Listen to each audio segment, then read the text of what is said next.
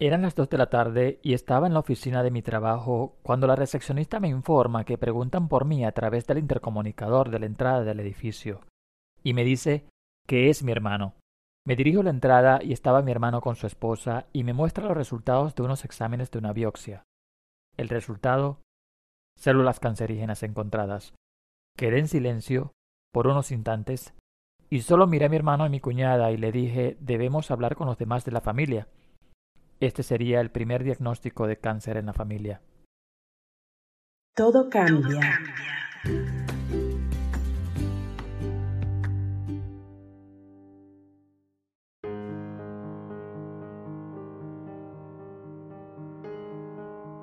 Era agosto del 2004. Mi madre tenía 65 años. Había notado una formación extraña en la zona externa de la vagina Habló con mi hermana, con quien ella sentía confianza suficiente, y le mostró lo que tenía. Mi hermana habló conmigo y mis otros hermanos, y decidimos llevarla al médico para el chequeo, y se recomendó hacer la biopsia. Pocos días después, mi hermano y cuñada fueron a buscar los resultados de los exámenes y a ver los resultados fueron hasta mi trabajo para mostrármelo. Y el resultado era lo que sospechábamos. Cáncer. El silencio mientras leía los resultados que conté al principio del episodio fue algo fuerte para mí. Fue un momento en que todo se borró de mi mente y pensé solo en mi mamá. Era el primer cáncer de la familia, de un miembro de la familia. Mi mamá tenía cáncer. Debíamos decidir qué hacer para luchar con ella. Le dije a mi hermano que fuera a la casa y debía hablar con los demás miembros de la familia. Yo entré de nuevo a la oficina me sentía aturdido por la noticia y sentía que el mundo se me derrumbaba, y mi cara lo reflejaba, sin llorar siquiera frente a mis compañeros de trabajo. En un momento mi jefa se acercó a solicitarme algo y cuando me miró me preguntó si todo estaba bien. Le dije que no. Me dijo vamos a mi oficina. Entramos, me senté y cuando bajé la cabeza y empecé a llorar, ella solo procedió a cerrar la puerta. Lloré mucho. Ella me dejó que llorara y a los minutos le conté lo que pasaba. Le dije que había que operarla y no había dinero suficiente para cubrir la operación.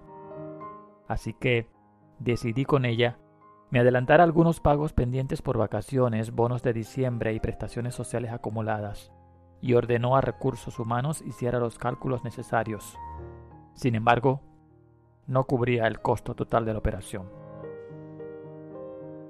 Mis hermanos, quienes no tenían trabajo estable, decidimos buscar alternativas para lograr tener el presupuesto completo y no esperar mucho por una operación hasta que lo logramos, reunimos el dinero. Decidimos con el doctor no decirle a mi mamá que era cáncer porque pensamos que eso la derrumbaría emocionalmente y el doctor decidió decirle que era una úlcera que tenía en esa zona y que había que operarla pronto. Llega el día de la operación, todo sale bien. Mi hermana, con años de experiencia como enfermera, se responsabilizó del cuidado postoperatorio de mi mamá en mi casa. Pasan los días de recuperación y en el chequeo luego el doctor comunica que se le debe aplicar sesiones de radioterapia y evaluar la evolución del cáncer. Sin embargo, el doctor fue claro con nosotros en su mensaje. Debo hablar con su mamá porque se requiere radioterapia y cuando le diga eso, ella sabrá que no tenía una úlcera, sino cáncer. Lo aceptamos que el doctor le dijera eso. Entré al consultorio con ella y mi hermano mayor, y el doctor en sus propias palabras le dijo que era cáncer. Se le había estirpado durante la operación, pero necesitaba tener nuevos tratamientos. Mi madre salió muy callada. Ahora nosotros debíamos ser su fortaleza y aunque uno se derrumbe por dentro, debíamos demostrar lo contrario. Las radioterapias en mi ciudad eran muy costosas y no teníamos el dinero suficiente para cubrirlas.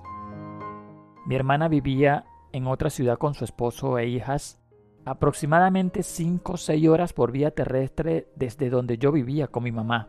Mi hermana logró la aceptaran para las sesiones de radioterapia en una fundación a un bajo costo.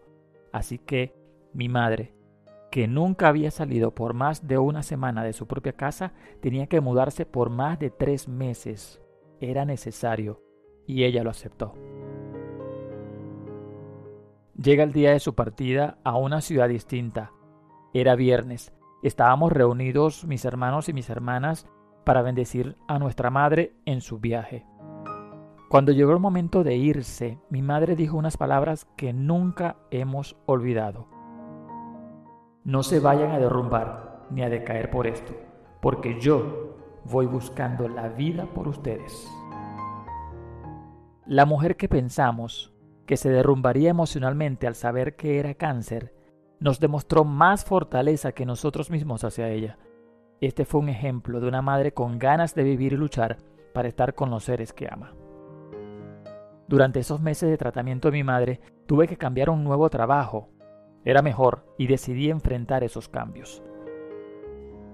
Si ella demostró fortaleza ante la enfermedad, yo podía hacerlo para lograr también lo que quería, vencer mis miedos, asumir riesgos.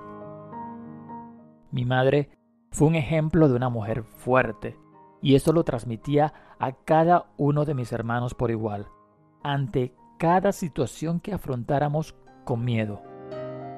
Pasaron las etapas de operación y ese proceso de tratamiento y el cáncer desapareció. Y mi madre vivió por 15 años más junto a nosotros.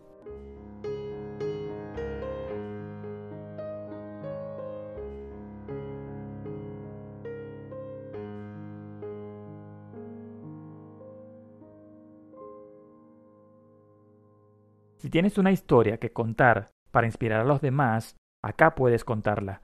Así que te invito a seguirme en mis redes sociales incluidas en las notas de este episodio.